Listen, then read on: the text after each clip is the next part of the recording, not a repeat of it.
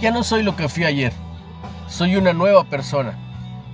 Estas sencillas palabras de mi hijo, dichas a los alumnos de su escuela, describen el cambio que Dios hizo en su vida.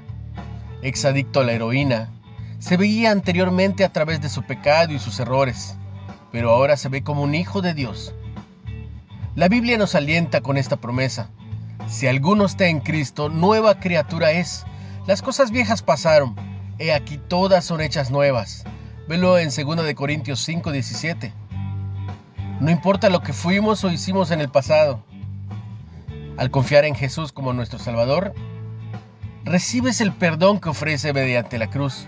Nos convertimos en alguien nuevo. Desde el Edén el pecado nos ha separado de Dios, pero ahora Él nos reconcilió consigo mismo por Cristo, no tomando en cuenta nuestros pecados. Somos sus hijos amados, hechos nuevos a semejanza de su Hijo. Jesús nos libera del poder del pecado y restaura nuestra relación con Dios. Y así ya no vivimos más para nosotros mismos, sino para aquel que murió y resucitó por nosotros. Como dice 2 Corintios 5:15. Este es el primer día y el primer mensaje del nuevo año.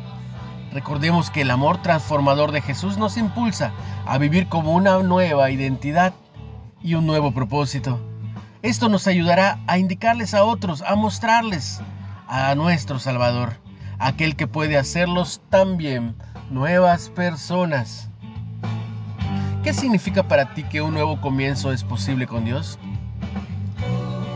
¿Cómo puedes vivir su nueva identidad? ¿Como una nueva criatura? Padre, gracias por enviar a tu Hijo a salvarme.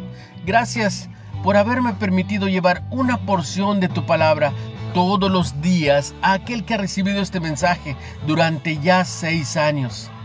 Ayúdanos a seguir adelante.